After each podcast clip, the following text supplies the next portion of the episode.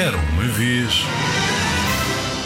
O Sr. Valéry era pequenino, mas dava muitos saltos. Ele explicava: Sou igual às pessoas altas, só que por menos tempo. Um, dois, três, salto!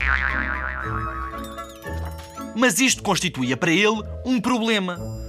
Mais tarde, o Sr. Valéry pôs-se a pensar que, se as pessoas altas saltassem, ele nunca as alcançaria na vertical.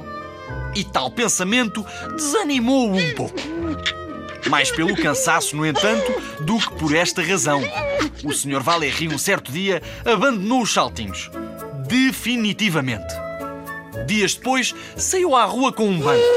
Colocava-se em cima dele e ali ficava, parado, a olhar.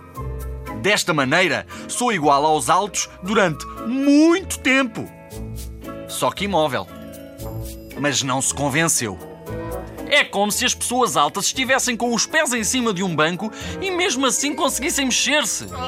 Murmurou o Sr. Valéry, cheio de inveja, quando regressava já à casa desiludido com o banco debaixo do braço. O Sr. Valéry fez então vários cálculos e desenhos. Pensou primeiro num banco com rodas e desenhou-o. Pensou depois em congelar um salto, como se fosse possível suspender a força da gravidade apenas durante uma hora. Ele não pedia mais durante os seus percursos pela cidade. Mas nenhuma destas ideias era confortável ou possível, e por isso o Sr. Valéry decidiu ser alto na cabeça. Quando se cruzava com as pessoas na rua, concentrava-se mentalmente e olhava para elas como se as visse de um ponto 20 centímetros mais acima.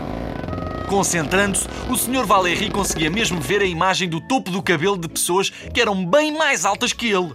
O Sr. Valéry nunca mais se lembrou das hipóteses do banco ou dos saltinhos, considerando-as agora ridículas.